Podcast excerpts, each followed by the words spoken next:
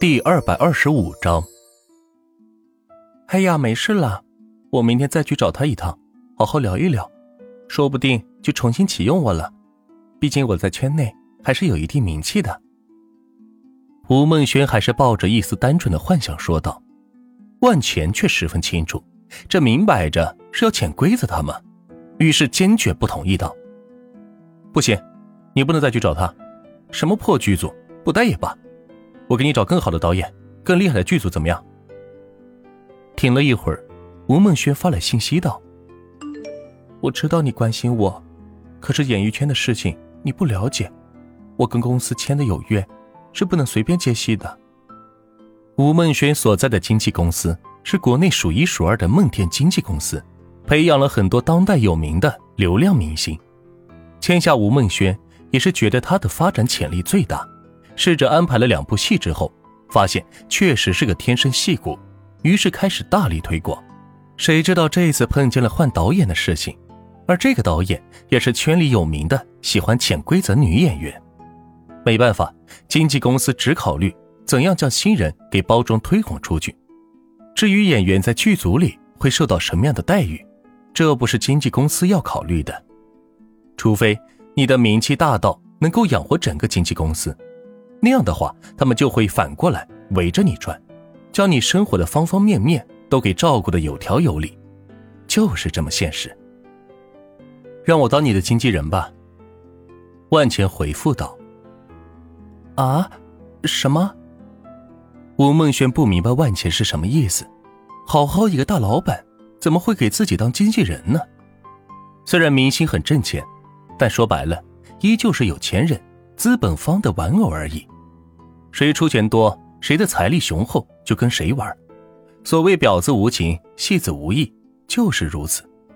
以万钱现在的身价，如果邀请某位明星，那是绝对可以请到的。别说是国内明星，就算是国际巨星，都可以招之即来，挥之即去。以这样的身份去给一个国内的新星做经纪人，简直是太浪费了。你考虑好的话，直接跟你的经纪公司提出解约吧。违约金由我来承担，然后我帮你找制片方进行拍摄，一定将你打造成国际巨星。万钱给吴梦轩发信息道：“ 谢谢，我会认真考虑的。嗯，不早了，我该睡了，你也早点休息啊，晚安。”吴梦轩听到万钱这样说，很高兴，但也明白两人是非亲非故，他为何要这么帮自己呢？解约费用可是个不小的数字。至少要百亿以上的金额，这可是这个演员未来的收益价值，需要全部赔偿的。不过能从经纪公司将吴梦轩赎出来，出多少钱都愿意。万茜靠着沙发，想着吴梦轩的处境，越发想跟他见上一面，聊聊最近发生的事情，最好能够。想到这里，万茜居然有些不好意思，脸上是挂着笑容，就睡着了。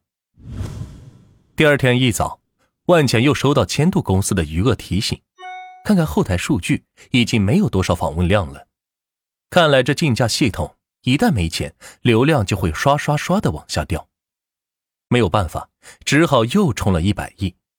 毕竟钱通培训班还是要继续推广的。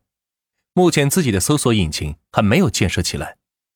点开金融 APP，找到千度公司的上市信息。发现市值在九百万亿元，这个金额竟然比万达集团的估值都要高，不愧是高新产业呀！以自己现有实力，居然收购不了，没办法，只能再等等了。前头培训班现在有多少加盟商了？万钱发微信问招商部的负责人道：“这流量费用可不能白花，得见到效益才行。”回万总。目前有三十万家了，其中有二十万家已经装修完毕，就等着给他们上硬件设施以及招聘老师了。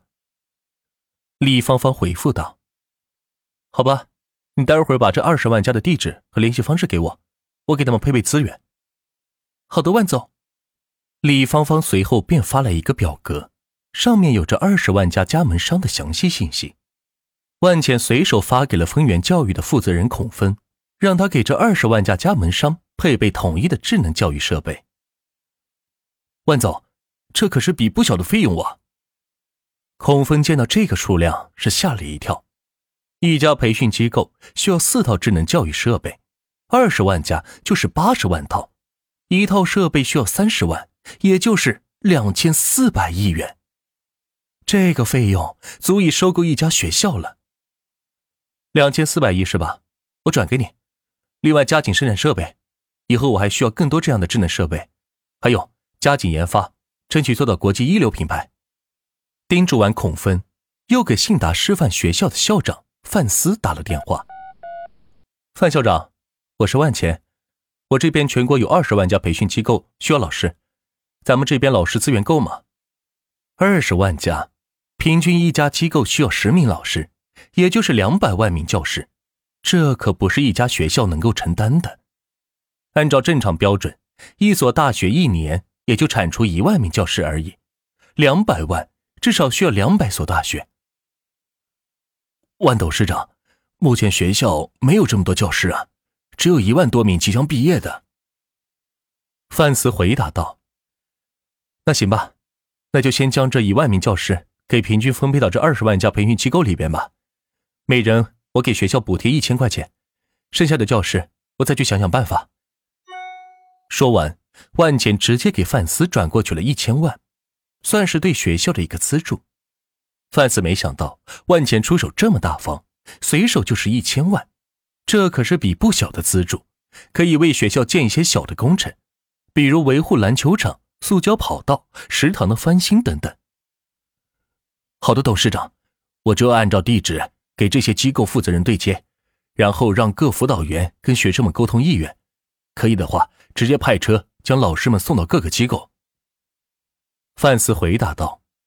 毕竟，实际做工作的是老师们，他们愿不愿意在这些各个地方做培训机构老师，还是要看他们自己的意思。